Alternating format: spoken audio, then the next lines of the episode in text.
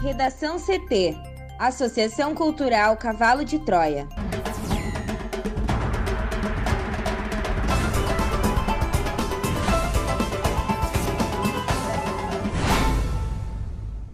Olá, eu sou Amanda Hammermiller. E eu sou Thaís Uchoa. Este é o Redação CT, da Associação Cultural Cavalo de Troia. Hoje é quarta-feira, dia 20 de outubro de 2021. Brasil chega a 50% da população totalmente imunizada contra a Covid. Relatório da CPI atribuiu nove crimes a Bolsonaro e pede indiciamento de mais 65 pessoas. Bolsonaro confirma Auxílio Brasil de 400 reais e promete não furar teto de gastos.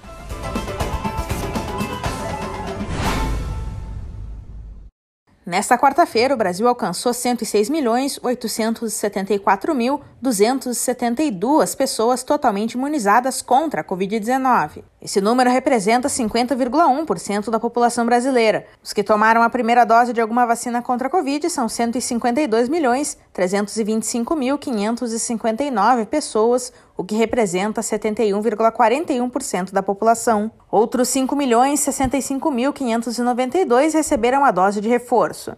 Nas últimas 24 horas, 292.943 pessoas tomaram a primeira dose. 651.053 receberam a segunda e outros 40.389 receberam vacina de dose única. Já a dose de reforço foi aplicada em 116.585 pessoas. Somando a primeira dose, a segunda, a única e a de reforço, são 264.265.423 doses aplicadas desde o começo da vacinação no Brasil em janeiro de 2021. O relator da CPI da Covid, senador Renan Calheiros, do MDB do Alagoas, registrou na manhã desta quarta-feira seu relatório final no sistema do Senado. O texto pede 68 indiciamentos entre pessoas físicas e empresas. O presidente Jair Bolsonaro é uma delas. Três filhos do presidente, ministros, ex-ministros, deputados federais e empresários também estão na lista dos pedidos de indiciamento. Renan lê um resumo do documento durante uma hora na sessão da CPI. O relatório completo tem mais de mil páginas. O relator chegou à versão final depois de debates desde o início da semana com demais integrantes da cúpula da CPI, Antes do relatório final, foram apresentadas duas minutas.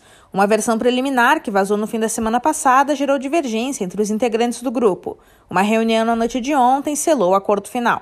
No caso de Bolsonaro, o relator pede indiciamento por epidemia com resultado de morte, infração de medida sanitária preventiva, charlatanismo, incitação ao crime, falsificação de documento particular, emprego irregular de verbas públicas, prevaricação, crime contra a humanidade e crimes de responsabilidade com violação de direito social e incompatibilidade com dignidade, honra e decoro do cargo. Inicialmente, o relatório pedia indiciamento de Bolsonaro também pelos crimes de homicídio e genocídio indígena.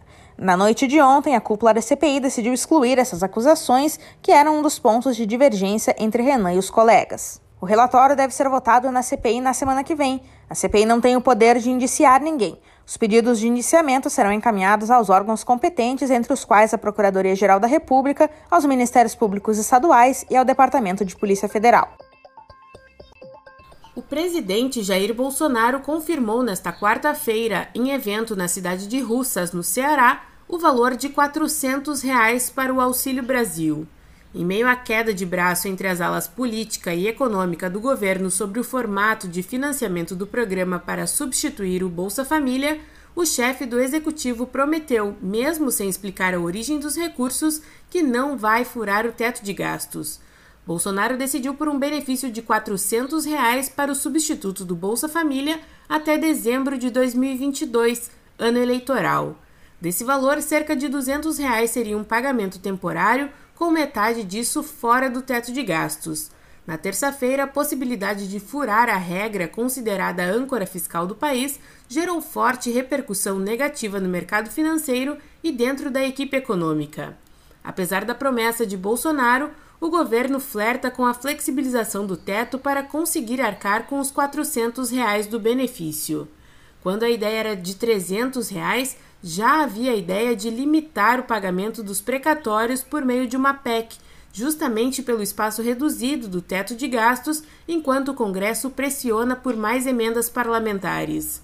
O chefe do executivo ainda prometeu a conclusão das obras de transposição do Rio São Francisco e assumiu que a carga tributária do país está elevada.